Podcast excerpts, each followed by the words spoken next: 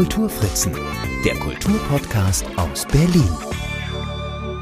Hallo und herzlich willkommen zur 27. Episode meines wöchentlichen Berlin Kulturpodcasts.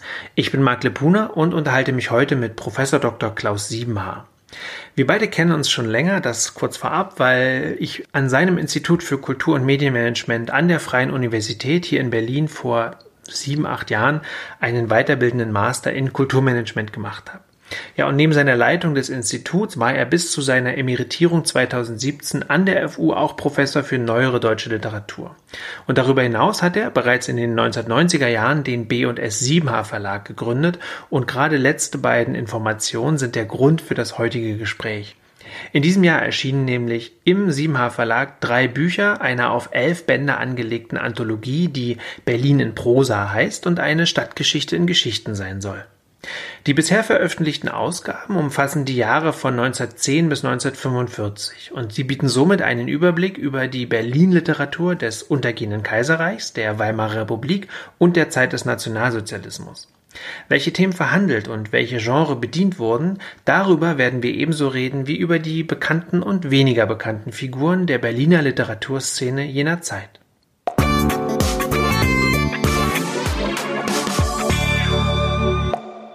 Herr Siemer, schön, dass Sie die Zeit sich nehmen, mit mir zu sprechen. Gern. Sie haben ja jetzt äh, diese elfteilige Reihe geplant über äh, also Berlin-Geschichte in Geschichten. Vielleicht erzählen Sie mal, wie es dazu gekommen ist, dass Sie sich für diese Anthologiereihe entschieden haben.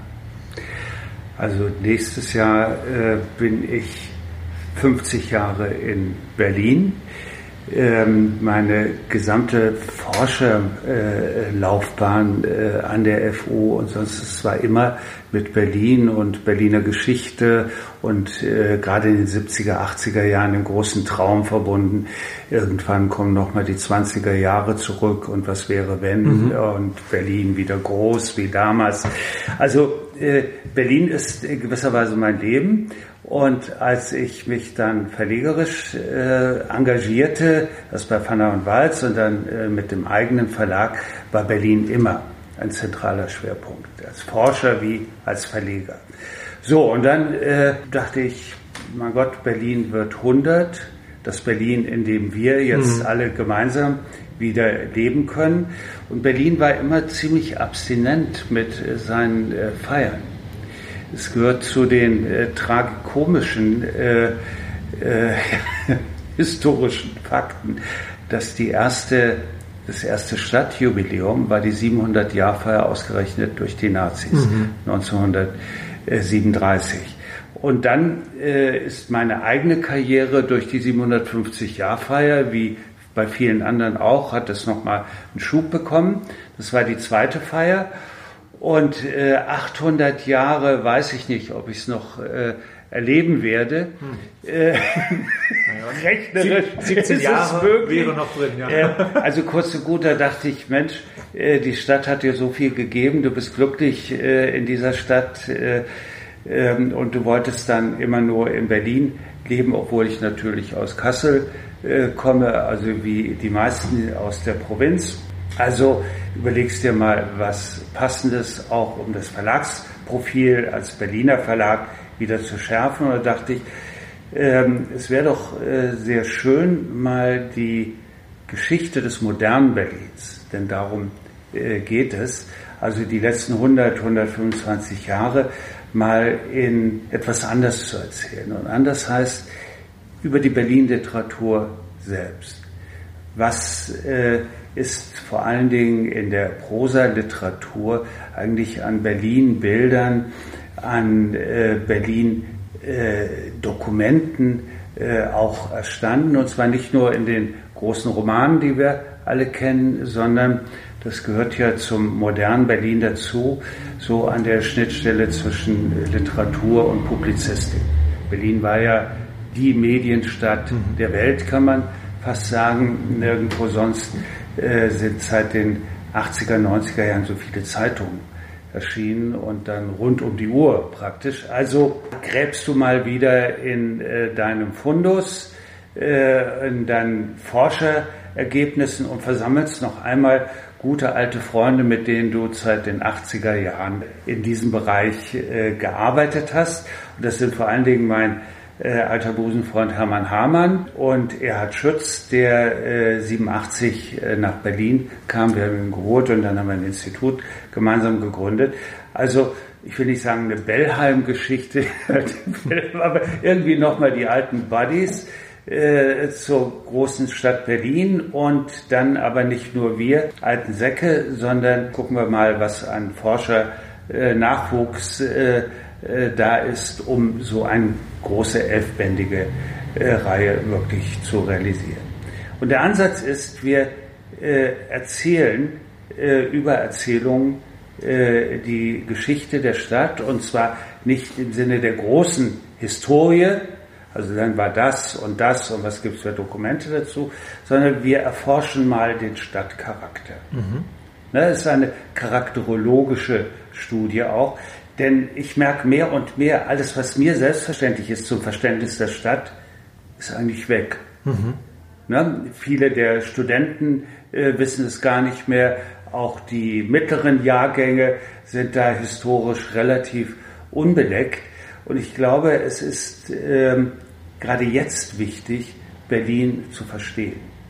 Denn vieles, was wir jetzt äh, wieder heiß diskutieren, von Wohnungen äh, äh, bis zur äh, Mentalität und Party und dies und jenes sind alte Hüte. Mhm. Und kann man auch die Berliner, gerade die Berliner Gesellschaft, so wie sie sich jetzt äh, wieder entwickelt hat, kann man äh, viel besser und viel entspannter und souveräner verstehen, wenn man äh, im Kaiserreich ansetzt, da wo das moderne mhm.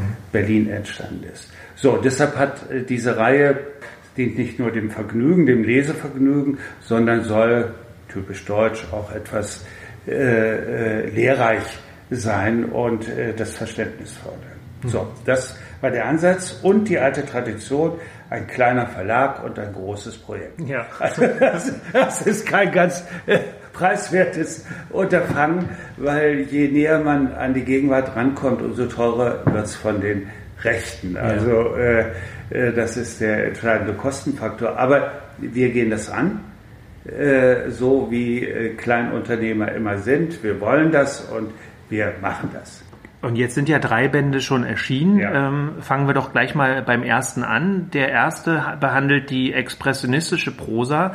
Da würde ich gerne mal die vorangehende Frage stellen. Also warum war jetzt der Expressionismus der Auftakt und ja. wie, wie, wie sah die Literaturszene in Berlin zu dieser Zeit aus? Ja. Oder was war auch, was war kurz davor? Also, äh, äh, als gelernter Germanist müsste ich sagen, die literarische Moderne beginnt mit dem Naturalismus in den 80er, mhm. 90er Jahren. Also dem Versuch, die neue harte, brutale soziale Wirklichkeit äh, eins zu eins äh, abzubilden und äh, verbunden mit dem neuen Modewort Moderne. Ja, die Moderne beginnt historisch viel früher mit der mhm. Aufklärung, aber der Begriff der Moderne wurde modisch und ähm, dann auch äh, als Kampfbegriff mhm. in den 80er, 90er Jahren. Nun ist der Berliner Naturalismus äh, in dem Sinne nichts Originäres, äh, nichts, äh, äh, was ihn nun qualitativ besonders hervorhebt gegenüber dem französischen Naturalismus, Solar und den ganz großen. Mhm. Aber es ist signifikant, denn das muss man auch sagen, die Moderne in Berlin beginnt nicht mehr in der Kultur, wie das gerne heute so verklärend gesagt, sondern es ist die ökonomische Moderne. Mhm. Berlin war Silicon Valley und Shenzhen in einem. Das hat man heute vergessen. Na, alles, was äh, äh, modern, innovativ und wie man das heute alles bezeichnen äh, äh mag, kommt aus Berlin zu der Zeit. Also AEG, na, die Rathenaus, mhm. Siemens und Halske, die im Prinzip die drei großen äh, modernen äh, ökonomischen Faktoren, die alles verändert hat, und die Berlin haben explodieren lassen einwohnermäßig, flächenmäßig. Das ist Energie, also Elektrizität. Und dann sind wir sowohl bei äh, AEG als auch bei ähm, Siemens. Es ist Mobilität, ne, die Eisenbahn und dann Auto und die Verkehrsinfrastruktur, da war Berlin die modernste Stadt mhm. der Welt mit Stadtbahn, U-Bahn und äh, Straßenbahn und dann noch die elektrifizierten großen Busse. Mhm. Also Mobilität äh, und da sind sie von Borsig bis äh, sonst wohin, auch bei Siemens. Und äh, das Dritte, heute würden wir sagen Telekommunikation. Da sind wir wieder bei der äh, AG. Bis hin, äh, wenn wir im Medienbereich bleiben, Film. Mhm. Ne, Bruder Sklandanowski, genau. äh, mit der Garten 1895 in Konkurrenz mit Paris. So, das äh, ist äh, die Moderne und das ist und der Naturalismus reagiert auf die explodierende Stadt mit äh, ihren sozialen Problemen äh, und Immobilienproblemen. Na, das, das können Sie 1880 folgende alles studieren, was wir heute äh, diskutieren. Äh, mit inklusive natürlich höchsten Spekulantentum. Aber Avantgarde im Sinne von Speerspitze der Moderne war auch Berlin mit dem Naturalismus nicht, obwohl Teil eines äh, äh, literarisch-kulturellen Moderne-Prozesses. In der bildenden Kunst schon gar nicht. Mhm. Wenn man es richtig genau nimmt, äh, war der erste genuine Beitrag Berlins zu den Avantgarde-Strömungen, den europäischen Avantgarde-Strömungen, der literarische Expressionismus der natürlich auch nicht wie immer in Berlin erfunden wurde, sondern der von überall her kam, äh, aus München, aus äh, dem Rheinland, aus Dresden, äh, Leipzig. Aber hier fanden die Expressionisten oder die sich als solche verstehen wollten, einfach äh, die Stadt, äh, die sie inspirierte, die sie faszinierte, die sie abstieß. Also es beginnt recht eigentlich äh, literarisch mit dem äh, Expressionismus und der dazugehörigen Infrastruktur. Und das äh, merken Sie in dem Band auch. Ich meine die Kaffeehausbohem. Mhm. Na, das legendäre Café des Westens, das war der Kulminationspunkt, da musste man sein, darüber wurde gelästert, da bespiegelte man sich selbst, dort saßen sie alle. Mhm die von Karriere träumten, von äh, diesem und jenem. Äh, der Expressionismus war ja alles andere als ein homogenes Gebilde, weder in der bildenden Kunst äh, noch in der Literatur oder auf dem Theater. So, hier hatte man auch viele Expressionisten, vor allen Dingen Dramatiker, die Bühnen. Ne, hier hatte man Max Reinhardt, der sehr aufgeschlossen war, oder man gründete die Studiotheater, Tribüne, in Charlottenburg. Äh, das war äh, das Epizentrum des Theaterexpressionismus der neuen Theater Avantgarde. Film war da, ne, Caligari, Caligari und äh, so etwas. Also alle, man hatte hier alles und man kam von überall her. Auch Original-Berliner äh, waren dabei, wie Georg Heim. Und hier konnte man das studieren, was man hasste. Die Expressionisten waren ja dezidiert antibürgerlich. Mhm. Äh, diese sich etablierende große moderne Gesellschaft verachtete man zutiefst. Ne, den bürgerlichen Habitus, äh, Geld machen, Spekulantentum, Protzentum. Berlin war immer die Stadt der Protzerei, der Parvenus. So, und da hatte man also die Reibung, die man brauchte. Und man hatte die Nacht. Berlin als die Stadt mhm. der Nacht, nicht nur der Malocher tagsüber, sondern der Nacht und ähm, äh, einfach eine, ein Tempo, ein, eine, eine Reizüberflutung. Es war eine Wahnsinnsherausforderung. Berlin war die schnellste Stadt, die am schnellsten wachsende Stadt und äh, polyzentrisch. Ja. So, und wenn, wenn Sie mich fragen, was ist in dem ersten Band, was kann man da lernen? Hass und Liebe zur großen Stadt. Mhm. Man kann lernen, wie hart das Leben ist, auch für, gerade für sensible Künstlernaturen, weil Berlin äh, kümmert sich eigentlich um keinen. Mhm. Ja, wenn Sie wieder den Stadtcharakter, äh, da musst du sehen, wie du durchkommst, da kannst du schnell reich werden. Ne, Pionier, Kolonialstadt und all die Berlin-Mythen, die waren wirklich so. Aber äh, du, du hast so viele Facetten, so viele Anregungen, du kannst dich kreativ richtig aufladen. Das ist äh, dann die positive Seite. Und das Zweite, was man lernen kann, Berlin kann man nur verstehen, wenn man Berlin als Ost-West- und West-Ost-Stadt begreift. Mhm. Denn äh, die ganzen expressionistischen Texte, die vier Erzählungen in dem Band, spielen alle zunächst einmal nicht im Berlin, im Original Berlin, wie es bis äh, 1920 war. Mhm. Denn das vergisst man auch. Dieses Original Berlin, das war Wedding, das war äh, Prenzlauer Tor hieß es noch, Prenzlauer Berg, das war Mitte, das war Hallisches Tor, also das, das Kreuzberg und ein äh, bisschen Richtung Friedrichshain. Äh, das war eine relativ kleine mhm. Fläche. Und die am dichtesten besiedelste Stadt, zwei Millionen, waren äh, Winzlings Original Berlin. Das Groß-Berlin von 1920 ist flächenmäßig 13 Mal so Ja, das ist Wahnsinn. Ne? Ja, das darf man nicht vergessen. Und alles, was wir heute ähm, äh, sagen, ist so Berlin, das war Berlin W mit unabhängigen Großstädten. Mhm. Ne, Charlottenburg und, und Neukölln war komplett eine Großstadt, Wilmersdorf, nicht ganz so groß, aber Charlottenburg war äh, wie heute Mannheim oder, oder mhm. sonst was ähm, von der Einwohnerzahl und die waren alle reich. Also gerade heute, äh, der Osten war immer ähm, nicht arm, äh, weil dort saßen die Banker zur mhm. damaligen mhm. Zeit, aber äh, von Anbeginn reich war der Westen. Denn viele zogen äh, nach Charlottenburg und Wilmersdorf, es dort nicht so dicht war.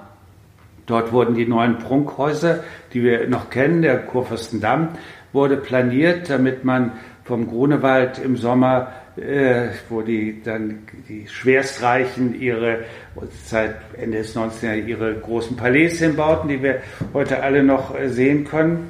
Und dann fuhr man eben über Hallensee äh, den Kudamm äh, äh, und dann durchs Brandenburger Tor zu seinem Bankhaus oder mhm. zur Firmenzentrale oder sonst wohin. Also es lebte sich viel besser im Westen. Mhm. Und äh, gleichzeitig war dort eine äh, Infrastruktur entstanden mit Cafés und Restaurants, wo dann die äh, Avantgarde, die Jungen, die gingen nicht nach Mitte eine Mitte, äh, äh, Scheunenviertel und sonst mhm. was, wo Volksbühne war, war äh, arme Leute äh, äh, Viertel. Nein, äh, man suchte so im Epizentrum zwischen Neulendorfplatz und sagen wir mal Leniner Platz. Da suchte man sein Studio oder sein billiges Zimmer oder Apartment. Die lebten alle dort. Mhm. Na, auch die sogenannten Expressionisten, ähm, äh, alle waren da und dann traf man sich nachts äh, äh, und abends und manchmal auch tagsüber schon im Café des Westens mhm. oder ein paar andere. Genau, romanisches Café noch, ne? So, ja, also, das ist 20er Jahre. Das, das, ja, ja, ja, da muss man. Muss das war dann der, der, der, Niedergang des Café des Westens, ja. als man expandierte mit Kleinkunstbühne, war dann äh, verbunden mit dem Aufstieg des romanischen Cafés, also mhm. genau da, wo das Europa Center. Genau. Ne, die, das äh, Café des Westens ist neben dem Kanzler. Das Gebäude steht noch. Mhm. Ne, ich war im Geschäft drin und ja. Büros, aber das war das Café des Westens. Ne, und der Kudamm, man traf sich immer Kudamm-Kantstraße. Also wo dann die Westberliner Bohem der 50er, 60er Jahre siedelte. Mhm. Ne, das war das alte Avantgarde-Quartier. Äh, okay. mhm. Und äh, dort äh, hockten auch in der Nähe Lützowstraße und sonst was die Verlage. Ne, es war typisch Berlin, Kleinverlage, Aktionsverlag, Sturmverlag von Herbert Walden. Dort äh, geisterten dann die, die einschlägigen äh, Szenefiguren äh, durch die äh, Nacht. Also das war alles dort. Mhm. So, ähm, und es war Berlin W. Mhm denn äh, man kämpfte um das große Berlin, typisch ne? Kommunalpolitik, wie heute, äh, schon 20 Jahre vorher. Gab es immer wieder Pläne, weil es war Infrastruktur, alles miteinander verbunden. Und dann sagte man, ja, dann machen wir es doch gleich groß. Und das reiche Charlottenburg sagte, hier, äh, nee, dann äh, entstanden die neuen Industriebezirke Oberschöneweide, das eigentliche Silicon Valley, mhm. war ja auch außerhalb Berlins, mhm. wo die AG äh, baute vor allen Dingen. Also irgendwann war der Druck so groß und nach dem äh, Ersten Weltkrieg äh, und den ganzen Wirren äh, waren, äh, war man nun, war es nun so weit und dann hat man es mit Biegen und Brechen hinbekommen. Nur äh, unter der Vorgabe, dass die Bezirke dann äh, äh, mächtig blieben. Ja. Also das Problem, was wir bis heute haben, das kann man alles in dem Zusammenhang äh, studieren. So, und der Expressionismusband ist der einzige rein literarische Band, weil äh, die Texte relativ kurz sind. Na, also die Expressionisten haben keine Romane geschrieben. Äh, eigentlich ihr großer literarischer Beitrag ist die Lyrik und daneben äh, noch eine sehr lyrische, dunkle Prosa. So, und da kann man dann eben äh, äh, studieren in drei der vier Texte dieses Nachtleben inklusive der Zerrüttung äh, der jungen Künstler mit Kokain, also Rauschgift, war, äh, Kokain war die Modedroge und dann wurde es härter bei Walter Reiner eben in seiner Kokain-Novelle ganz absurd, äh, grotesk, fast kubistisch, der Bebouquin von Karl Einstein ähm, den man dann immer verwechselte mit dem großen. Ah. das sind alles Vergessene gewesen. Oder Friedrich Lichtenstein, Kaffee Klößchen ist praktisch das Panoptikum Kaffee des Westens. Mhm. Und der härteste Text ist der Irre von äh, Georg Heim, der 1912 auf dem Wannsee ertrunken ist beim Schlittschuhlaufen. Mhm. Lichtenstein ist im Ersten Weltkrieg äh, gleich im ersten Jahr äh, Einstein hat es überlebt und ist dann nach äh, Frankreich gegangen und hat 1940 Selbstmord begangen und äh, Walter Reiner hat in den 20er Jahren Selbstmord begangen. Ist wirklich aus dem Fenster im äh, Morphium-Rausch äh, aus dem Fenster gesprungen und Felix Müller, sein Künstlerfreund, hat das dann porträtiert. Der Tod des Dichters Walter Reiner ist eine der späten Ikonen der expressionistischen mhm. Malerei. Also es hängt alles miteinander zusammen. Die kannten äh, sich auch alle, die mochten sich nicht, also typisch für Berlin, ne? haben sich hart, äh, Lichtenstein und Heim hassten sich. Äh, Einstein war der Snob, der über allen stand. Der arme Walter Reiner versuchte überall anzudocken, aber äh, den haben sie äh, nicht richtig ernst genommen. Also das ist schon etwas, was eine Menge über dieses Berlin und besonders dieses aufsteigende Berlin weh, mhm. was dann später nach der Teilung ja West-Berlin wurde. Mhm. Ne, vom alten Berlin äh, war der Kern dann Ostberlin bis auf Wedding ähm, und äh, Kudam war dann wieder das, das Epizentrum. Also das ist Gewalt und Rausch und es ist eine, eine großartige Sprache.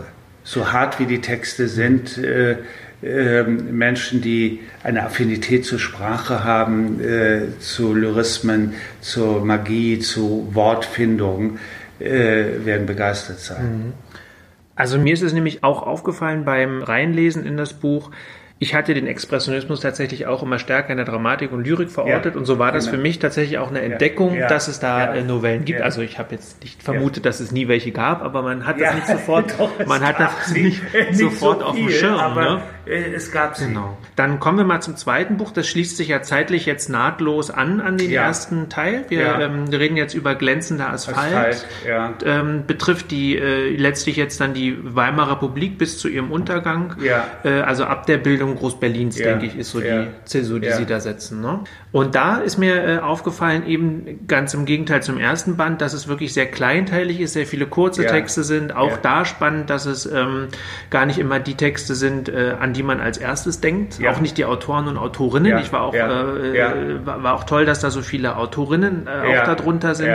Aber vor allem eben, äh, dass sie da ja auch äh, in den Feuilletons dass da in den Feuilletons gestöbert wurde und da wirklich so Perlen ja. entdeckt wurden, wo ich gar nicht weiß, ob die jemals schon mal äh, woanders abgedruckt waren, außer damals in den 20ern in den Zeitungen. Ja, vielleicht es hat ja Herr Schützer rausgegeben, aber vielleicht können Sie trotzdem äh, ja. ja. mal einen Überblick quasi über die äh, Prosa-Literatur der 20er Jahre in Berlin geben. Also Erhard Schütz äh, ist ja einer meiner alten Kollegen mhm. aus, den, aus den 80er Jahren und äh, bei jedem Band äh, diskutiere ich äh, äh, sehr intensiv mit den äh, Herausgebern, äh, wie wir ihn anlegen und was wir eigentlich für Berlin Bilder, für charakterologische Studien da präsentieren wollen. Und jeder Einzelbandherausgeber soll da seinen, seinen eigenen Zugang finden. Also was das Kompositorische betrifft. Ne, wir haben lange hier bei diesem Band gesprochen. Erdschütz ist der Top-Experte für die Literatur der Weimarer Republik insgesamt, also mhm. nicht nur Berlin, sondern insgesamt, also auch gerade was Ruhrgebiet, Erik Reger und so etwas betrifft. So, und dann hat er plötzlich gesagt, du, äh, vielleicht machen wir das Ganze mal äh, wie eine Stadtrundfahrt. Mhm.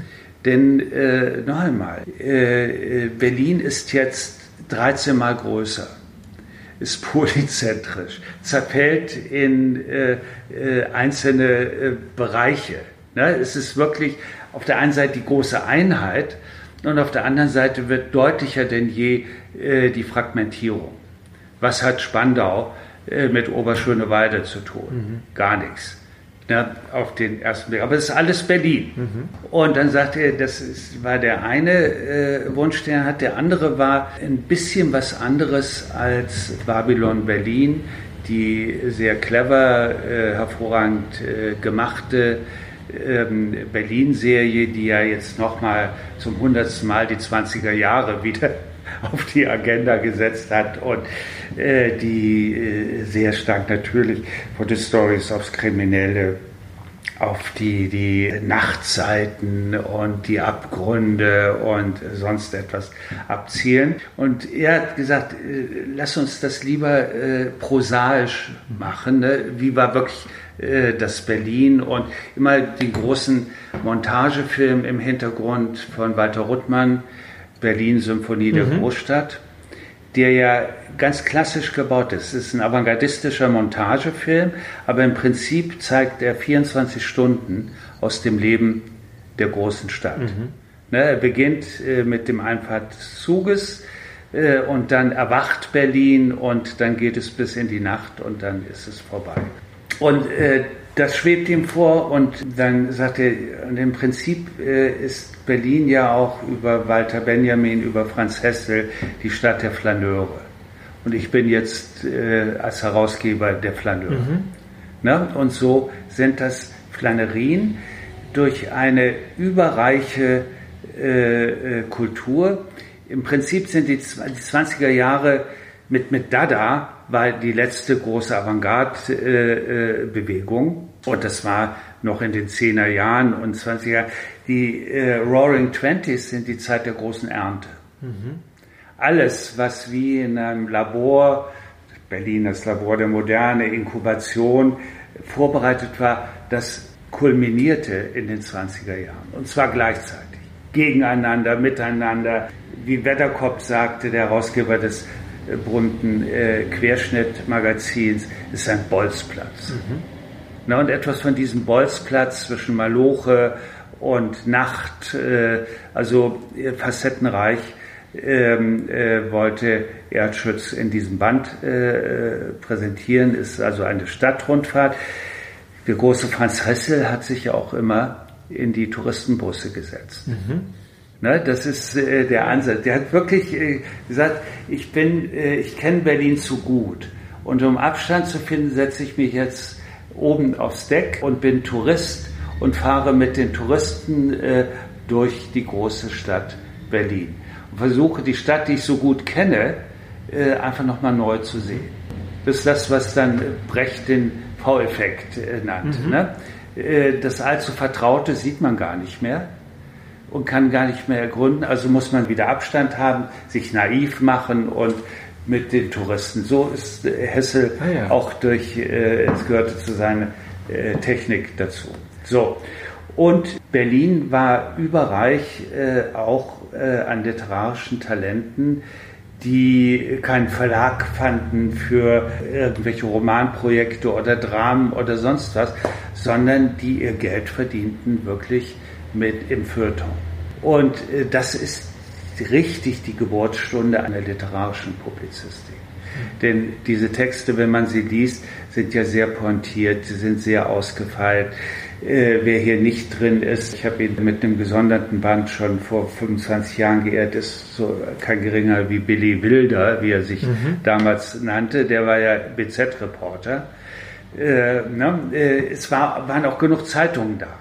Ne? Und die ganzen Chefredakteure und Feuilleton-Chefs, äh, die Feuilleton-Chefs selbst, teilweise Literaten, die saßen natürlich auch dann in den 20er Jahren im romanischen äh, Café, dem großen Wartesaal äh, wie er genannt wurde, der, der Künstler, ne, wo alle saßen und guckten, wer ist da und vielleicht ein Auftrag.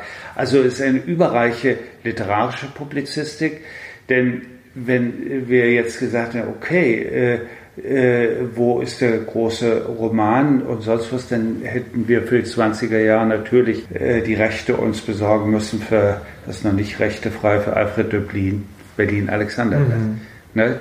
dem auf ewig größten aller äh, deutschsprachigen Großstadtromane und damit Berlin-Romane. Mhm. Aber es gab viele Berlin-Alexanderplatz eben als Miniatur. Mhm. Und deshalb haben wir äh, das hier auf literarische publiziert. Döblin selbst war ja auch äh, ein äh, versierter Feuilleton-Schreiber. Und wie, wie ist das grundsätzlich? Wurde, also letztlich ist ja das, was man, was in Zeitung veröffentlicht wird, ja. äh, gilt ja immer so gemeinhin als weniger wert oder ähm, nicht als Kunst, sondern als Gebrauchsliteratur ja. oder so. Ja. Wurde das, also haben die sich selber auch als Künstler verstanden oder haben sie sich eher eben so, ging es eher ums Geld verdienen und trotzdem hatte man einen literarischen Anspruch oder wie sortieren sich die Leute, die jetzt nicht die großen Romane geschrieben haben, halt so da ein? Ähm, also ich will mal einen, äh, den, den berühmtesten, den rasenden Reporter, äh, Egon Erwin Kisch. Mhm. Ne, der ist, war der Erste, der als literarischer Publizist eine große Nummer äh, geworden ist und äh, ähm, den sich Germanisten und Kommunikationswissenschaftler, früher Publizisten genannt, praktisch teilen mhm. müssen. Ne, das ist für beide Seiten, für die Entwicklung eines neuen äh, Journalismus wichtig. Sie haben das Stichwort genannt, Gebrauchsliteratur. Man hat das für sich selbst äh, gar nicht als abwertenden Begriff mhm. äh, äh, genannt, Gebrauchslyrik. Ne? Tucholsky und, und Kästner und, und alle. Ähm, das war nichts Ehrenrühriges, sondern äh, das gehörte zum neuen Selbstverständnis als Schriftsteller. Man war ja nicht mehr Dichter, die Expressionisten waren noch Dichter. Genau. Ne? Und haben das auch kultiviert der Dichter, äh, äh, ne, die in 20er Jahren, 20er Jahren waren prosaisch. Ne? Neue Sachlichkeit in, in der Kunst, einen neuen Bezug zur Realität wieder. Im Prinzip haben die, ohne dass sie äh, das natürlich äh, preisgegeben haben, wieder beim Naturalismus der 80er, 90er Jahre angeknüpft, eine Beziehung zur Realität, den Alltag und äh, das dann äh, nicht äh, nur als Erzählung in einem Verlag, in einem Buchverlag, sondern in den Medien äh, publiziert bis hin zu Radio äh, war dann ja auch äh, mhm. das neue Medium. Oder man schrieb auch für den Film. Mhm. Ne, so überlebte Kästner dann in der NS-Zeit. Mhm. Ne, der war Drehbuchautor. Mhm. Und äh, alle die äh, vielen, die emigrieren mussten, versuchten dann ja, wenn sie in den USA gingen, die gingen ja nicht, äh, die landeten in New York, aber dann ging man schnell rüber an die Westküste, um vielleicht als Drehbuchschreiber ja. Äh, in Hollywood äh, zu überleben. Mhm. Na, also äh, das geht einher mit einem neuen dichterischen Selbstverständnis. Und es war überhaupt nichts Ehrenrühriges, mhm. im Gegenteil. Und äh, da es genügend Zeitungen gab und die Stadt genügend Themen Boot, das ist das schön. Das war eine, neudeutsch gesagt, eine Win-Win-Situation. Und es war ein neuer Typ des engagierten Schriftstellers, nicht mehr Dichters. Welcher ist denn, welcher Text aus dem zweiten Band wäre denn so Ihr Favorit?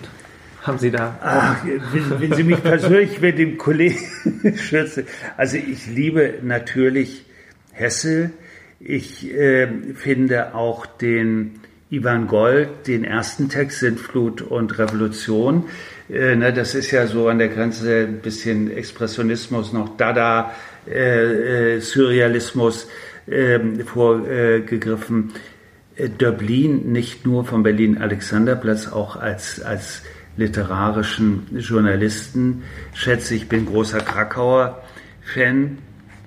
Einer, der jetzt wieder zum fünften Mal wiederentdeckt wird, der wirklich viel zum Verständnis Berlins als moderner Stadt beigetragen ist, Hans Ostwald. Mhm. Ja, der ja schon im Kaiserreich, äh, heute würden wir sagen, Sozialstudien, Sozialreportagen mit äh, durchaus äh, äh literarischer Qualität. Und wer unglaublich äh, pointiert äh, ist, ist immer Gabriele Terget. Mhm. Ja, also jetzt beginnen auch die Frauen zu schreiben und sichtbar zu werden. Mhm. Wenn Sie mich fragen, wo war äh, bei den Expressionisten in der Prosa, da keine, mhm. keine. Äh, bestimmt haben irgendwelche sich versucht, aber keine, die, die auch nur einigermaßen bekannt war. Die Vorzeigefrau war vielleicht die unglücklichste und schillerndste Frauenfigur der ersten Hälfte äh, des 20. Äh, Jahrhunderts, Else Lasker Schüler, ne, die als Prinz von Theben ja. durch die Nächte geistert, die aber leider für mich jetzt, äh, für, mein, für diesen Band, äh, äh, Lyriker, eine der großen äh, Lyrikerinnen des 20. Jahrhunderts, deutscher Zunge war. Ne? Das änderte sich jetzt, mhm. also auch die journalistisch geprägten äh, äh, Schriftstellerinnen, Terget vorneweg, die gleichzeitig auch eine große Romanautorin war, äh, das äh, ging jetzt los. Äh, Vicky Baum, wir, wir, kennen sie alle. Aber für mich persönlich jetzt immer Gabriele Terget und Alfred Polger. Mhm. Sein Essay hier über die Girls, ich liebe ihn, das ist ein hochsensibles Verständnis von modernem Entertainment im technischen Zeitalter. Also die Girls ja praktisch äh, den Rhythmus ja. äh, des Fließbandes auf die Tiller Girls aus den USA und dann Berlin, weil Berlin wurde dann ja auch zur modernen, äh, wirklich Entertainment-Metropole. Gegenüber London und, mhm. und Paris, ne, da war Berlin schon, schon vorne. Wer wirklich ein Verblüffer ist ähm, und die Brücke auch äh, äh, zum nächsten Band ist Goebbels.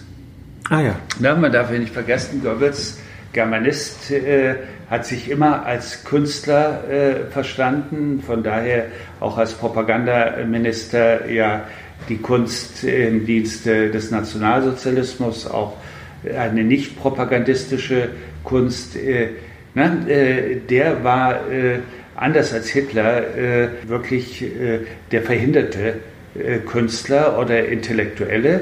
Er wollte immer auf diesem Niveau mitspielen. Und äh, es ist ein Dokument äh, für diese auf der einen Seite Antimoderne, ne, diese, dieses Misstrauen gegenüber Berlin. Mhm. Ja, äh, denn äh, die Nazis haben aus guten Gründen dieser Stadt immer misstraut und lieber in Nürnberg und in München gefeiert, äh, weil sie wussten, diese Stadt bekommen sie nicht in den Griff. Mhm. Na, äh, die ist einfach von ihrer, ich sag's mal, urbanen DNA so vielschichtig, so widerspenstig, so grundsätzlich modern und provinziell mhm. zugleich, dass man sie nie gleichschalten wird. So, also der Goebbels-Text ähm, äh, wird bestimmt äh, den einen oder anderen, ich hoffe, produktiv irritieren, denn er gibt sehr viel Preis. Also äh, es ist eine kluge äh, äh, Auswahl äh, und es zeigt auch die, die Vergessenen. Ne? Genau. Also äh, die als Feuilletonisten in den 20er Jahren durchaus äh, wichtig war, heute aber weitestgehend vergessen. Und äh, eben der Aspekt, der heute ja in unseren genderseligen Zeiten immer wichtig ist, also äh, Frauenpower. Ne? Mhm. Und es sind die 20er Jahre, ist das Jahrzehnt auch der neuen Frau. Also eines äh, neuen, selbstbewussten äh, Frauenbilds, der Status der Sekretärin, die arbeitende Frau, der Bubikopf, die Befreiung von der, vom Korsett, kürzere Rocke, äh, Frauen, die sich die Männer suchen oder die anderen Frauen. Ne? Also es, äh, das, das ist das Jahrzehnt. Mhm. So, von daher war ich als Verleger äh, sehr froh über die Entscheidung äh, von, von Erhard Schütz daraus eine Flanerie, eine Stadtrundfahrt durch das neue große offiziell große Berlin zu machen. Mhm. Der zweite Band heißt Glänzender Asphalt. Ähm, der dritte Band führt jetzt Darf sozusagen. Ja, was natürlich. zu sagen zum glänzender Asphalt. Ähm, das ist ein Begriff, äh, der äh, Programm ist. Also man hätte auch äh, Hure Babylon, so ne, Berlin Babylon klaut ja bei äh, Berlin Alexanderplatz, ja. Da ist durchgehend Berlin als Hure Babylon, ne? das ist ein Leitmotiv. Glänzender Asphalt äh, ist die Kampfansage äh, an die äh, rechte Antimoderne, die ja nicht nur Nationalsozialisten, denn die Nationalsozialisten haben dann ja die Weimarer Republik-Literatur als Asphaltliteratur zu denunzieren mhm. versucht. Ne? Und deshalb äh, äh, wollten wir das äh, wirklich glänzende Asphalt, das ist eine Metapher für eine wirklich metropolitane Literatur. Ja, ich habe das tatsächlich auch so als Bild gehabt von diesen nächtlichen regennassen ja, Straßen, genau, in denen sich die genau, Leuchtreklame ne? widerspiegelt. Umschlag äh, aufgegriffen. Äh, das ist es. Genau. Na? Und Berlin ist jetzt völlig elektrifiziert. Das heißt, es ist die, wie man damals sagt, Reklamemetropole. Außenwerbung. Äh, äh, von daher ist Berlin sehr hell, sehr, sehr geheimnisvoll. Äh, überall Lichteffekte die Autos noch dazu. Ne, es, ähm, ja, eine, Auto, eine, eine Autostadt auch im Unterschied zu München oder zu Paris. Mhm. Ne? Also äh, das fanden wir dann, das ist, die richtige, ist der richtige Titel. Und im dritten Band jedenfalls verlassen sie die Erde, beziehungsweise einmal kriechen sie mit einem Begriff drunter und mit dem anderen erheben sich in die Lüfte und machen so einen ganz anderen Widerspruch auf, nämlich Luftballons und Katakomben. Das haben Sie herausgegeben. Das ist ein, ein, ein Sammelband über Berlin in der nicht, national, nicht nationalsozialistischen ja. Prosa. Schweres ja. Wort. 1933 ja. bis 45. Ich hätte gerne was, was Eleganteres genommen, aber ich äh, äh, wollte es programmatisch ehrlich äh, äh, machen. Also das ist ja kein ganz unheikler Band. Mhm. Äh, äh, und ein Band äh, über den sich jeder Herausgeber, unabhängig von meiner Person, sehr viele Gedanken machen muss. Gleichzeitig hat man eine Verpflichtung auch Berlin gegenüber, und zwar der Vorstellung, 1933 äh, haben die äh, Nationalsozialisten die Macht übernommen. Äh, äh und dann haben sie Berlin gleichgeschaltet. Und äh, alles, äh, was Geist, Esprit hatte, ähm, musste oder wollte emigrieren oder wurde ermordet, verfolgt, in Konzentrationslager gesteckt. Und zurück blieb eine Wüste. Mhm. Das ist nicht richtig. Und äh, das wäre auch gegen die äh, äh, geschichtliche Wahrheit. Berlin ist verdunkelt. Alle, auch die, die geblieben sind, äh, haben das so äh, empfunden. Viele, die aus dem Ausland kamen, das habe ich im Nachwort versucht äh, darzustellen, fanden Berlin immer noch faszinierend vital viele der, der, der Glamour-Paläste äh, und so hatten nun fast einen Katakomben-Status, die kleineren, aber sie, es gab sie noch. Mhm. Na, man hat in Nischen äh, überwintert.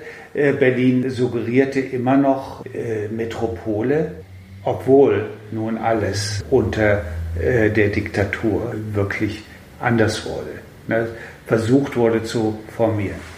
Und die Frage war äh, für mich immer, also nicht erst mit diesem Band, äh, ich habe mich schon früher damit beschäftigt, was machten die, die blieben?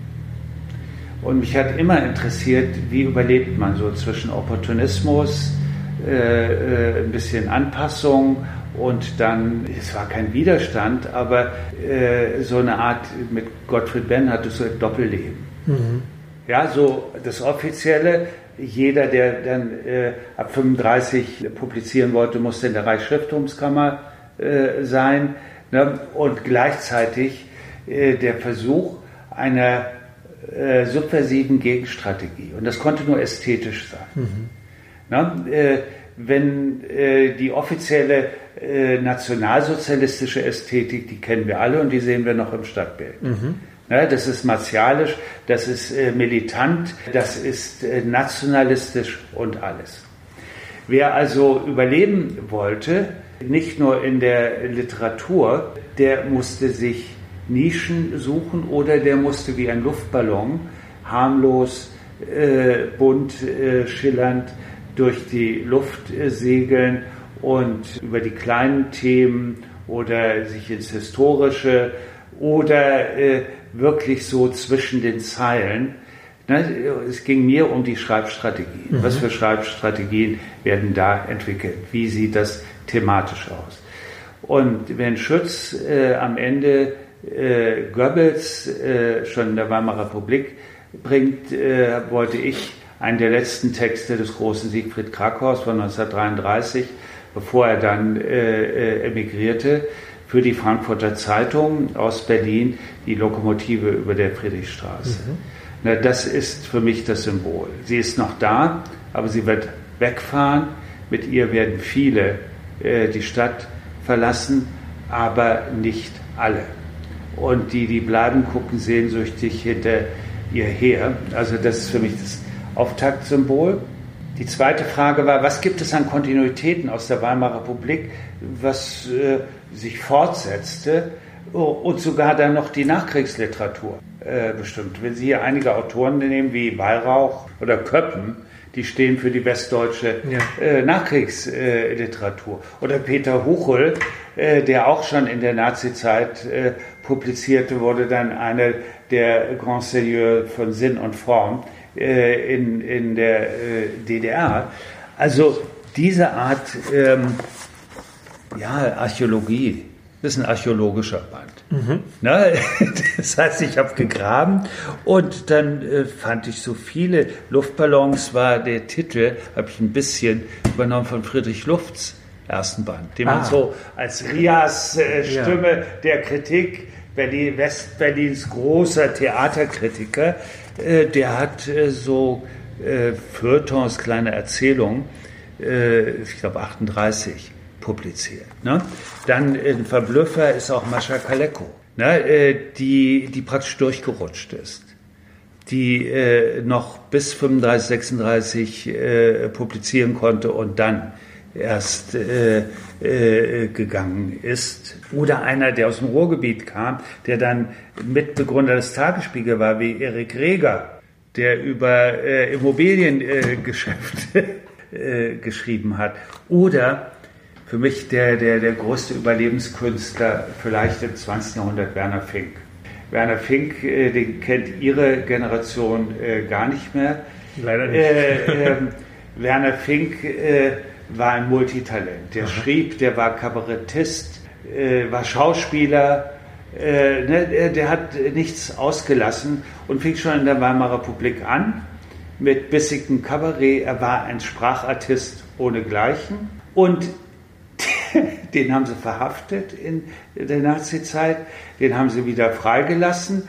Der hatte Schreibverbot, dann konnte er wieder schreiben. Äh, und bevor es ihm zu gefährlich wurde, hat er freiwillig sich an die Front gemeldet, kam hochdekoriert äh, aus dem äh, Krieg zurück und wurde dann wieder Komiker, Kabarettist, ne, geistreich, komisch und in den schönen, leichtgewichtigen westdeutschen Nachkriegsfilmen okay. werden Sie ihn sehr, sehr oft begegnen, äh, immer mit spitzer Zunge. Mhm. Ne? Also der Meister des Doppelzüngigen, äh, des Anspielungsreichen, äh, der doppelten Sprache und so ist er hier auch äh, vertreten. Ne? Also da fragte ich mich beim Wiederlesen, äh, wie konnte das durch die Zensur rutschen? Mhm. Ne? Das ist so so bitterböse und anspielungsreich, aber auch eine echte Entdeckung ähm, von meinem äh, Doktorvater, der hat ihn eigentlich entdeckt, Horst Denkler in den äh, 70er, 80er Jahren, Hans Hufsky. Hans Hufsky kennt kein Mensch, aber jeder kennt seine, sagen wir mal, Magazinentwicklung. Das ist der Meister der Nachkriegsfrauenzeitschriften äh, in Westdeutschland. Der hat Konstanze, Petra, das sind alles ja. seine Entwicklungen. Und der große Verleger, Jon Jahr, Brunner Mhm. und Jahr, und Jahr. ne, der, der hat ihn entdeckt in der Nazizeit. Ah ja. Ne? Und sein Text hier über das Braunwerden, wo er über Schönheit und Mannequins schreibt, der ist so nicht nur doppelbödig, der ist fünffachbödig. Äh, wie gesund es ist, aber es könnte auch nicht so gesund sein, allzu braun zu werden. Und so. Es ist herrlich.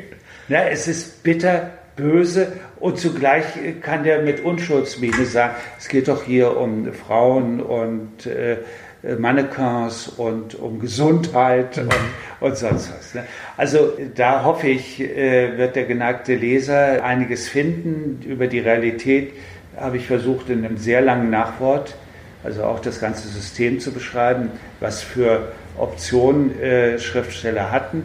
Das ist eine hochaktuelle äh, Geschichte, denn jetzt beginnt man sozusagen in der fünften Welle wieder zu entdecken, wer alles äh, NS, äh, NSDAP-Mitglied war, wer da war, also hier Berlinale-Chef, Documenta in Kassel. Da kann ich nur sagen, Kinders, äh, seid vorsichtig als Nachgeborene, die ihr so weit in, entfernt seid. Ne? Das, das kenne ich 1990 äh, die Frage, ja, wer war Mitglied der SED und von daher äh, Büffel des Systems oder, oder sonst etwas. Also das ist ein Plädoyer für äh, die Möglichkeiten einer Literatur in finsteren Zeiten und zur differenzierten Wahrnehmung, vielleicht auch zum Trennen von Schriftsteller und äh, Werk, von äh, etwas gnädiger gegenüber dem Überlebensopportunismus. Das ist keine Widerstandsliteratur. Ne, Die waren äh, im Exil. Und diese Diskussion ist geführt worden nach 45 in der Literatur, ne, innere Emigration und Exil und wer sind die Wahren, also Frank Thies und Thomas Mann. Äh, Die Literatur hat das frühzeitig und immer wieder geführt. Und hier kann sich jeder selbst ein Bild machen. Aber damit haben Sie jetzt ja im Grunde schon äh, den Anfang eines Ausblicks gegeben auf, Ja. äh, auf einen der äh, Ja. acht Bände, die noch Ja. folgen. Ähm, ich würde sagen, wenn die nächsten drei oder vier Bände erschienen sind, dann treffen wir uns wieder und reden sozusagen über die Literatur dieser, der, der Nachkriegszeit, des. Exils und vielleicht bis in die 70er und dann gucken wir uns an. Vielleicht äh, noch, noch ein, ein, ein wichtiger Aspekt. Ne? Wenn man an das Berlin der 20er Jahre denkt, dann kommt auch immer ein Filmtitel Metropolis. Die 30er Jahre, die Schriftsteller hier, äh, oder Schäfer hat diesen Begriff der Memopolis, also äh, es sind Erinnerungsbilder. Man versucht in der Literatur, auch in diesen kleinen Feuilletons, sind ja wieder Feuilletons bezeichnenderweise, praktisch äh, die Metropole zu konservieren, zu sichern. Ne? Äh, von daher sind es große äh, Berlin-Texte äh, in finsteren Zeiten. Und so wollen wir das dann auch Nachkriegszeit immer wieder diese, diese Berlin-Bilder, Zeitgeist, ne? also die etwas andere Stadtgeschichte. Das ist spannend, weil wir haben ja jetzt dann sozusagen die zerstörte Stadt, dann Ja. haben wir die geteilte Stadt. Ja. Ne, also Ja. Wiederaufbau, Ja. Teilung, dann zwei völlig genau. parallele Genau. Wege, die ja auch literarisch. Und immer wieder so, Ost-West. genau. ne, äh, äh, West-Ost, dann nach 1990. Ne, und äh, äh, wenn ich an, an, an mein äh, vibrierendstes Jahrzehnt denke, so ab 72 bin ich ja nun Zeitzeuge äh, von Berlin, zwar Ost- wie West-Berlin, dann sind die 90er Jahre, das wird dann eine besondere Herausforderung sein, wenn wir an den Band rangehen und diejenigen oder diejenigen diejenige gefunden haben, die es herausgibt, ist ein Revival der 20er Jahre. Ne, Ich habe dann endlich für mich als äh, in Berlin Lebender äh, gedacht, so, so muss es gewesen sein. So wild, so labormäßig, alles schien möglich, jeder hat tausend Projekte und äh, 2000 gescheiterte. Ne? Also dieses, dieses Wilde, dieses nach vorne, Aufbruch, äh, alles ist möglich. Ja, dann lese ich mich jetzt erstmal weiter durch die ersten drei Bände und wenn dann die nächsten drei, wie gesagt, Genau. erschienen sind, dann Genau, reden wir genau. gerne äh, wieder und machen äh, die nächste Podcast-Folge dazu. Ja, vielen Dank für diesen Überblick, auch ähm, mit der Einleitung hin, äh, wie sozusagen äh, die Avantgarde entstand in der Berliner Literatur. Ja, vielen Dank. Ich freue mich sehr, dass Ja, wir jetzt eine gute Stunde Ihnen. gesprochen haben. Ja. Und dann äh, freue ich mich auf den nächsten Podcast mit Ihnen. Vielen Dank. Ich auch. Tschüss. Tschüss.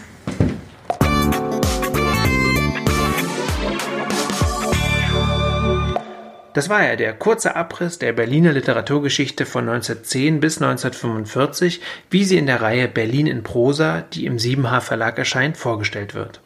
Informationen zu den drei hier besprochenen Bänden und auch darüber hinaus findet ihr in den Shownotes zur Folge. Mein Name ist Marc Lepuna. Ich bedanke mich fürs Zuhören.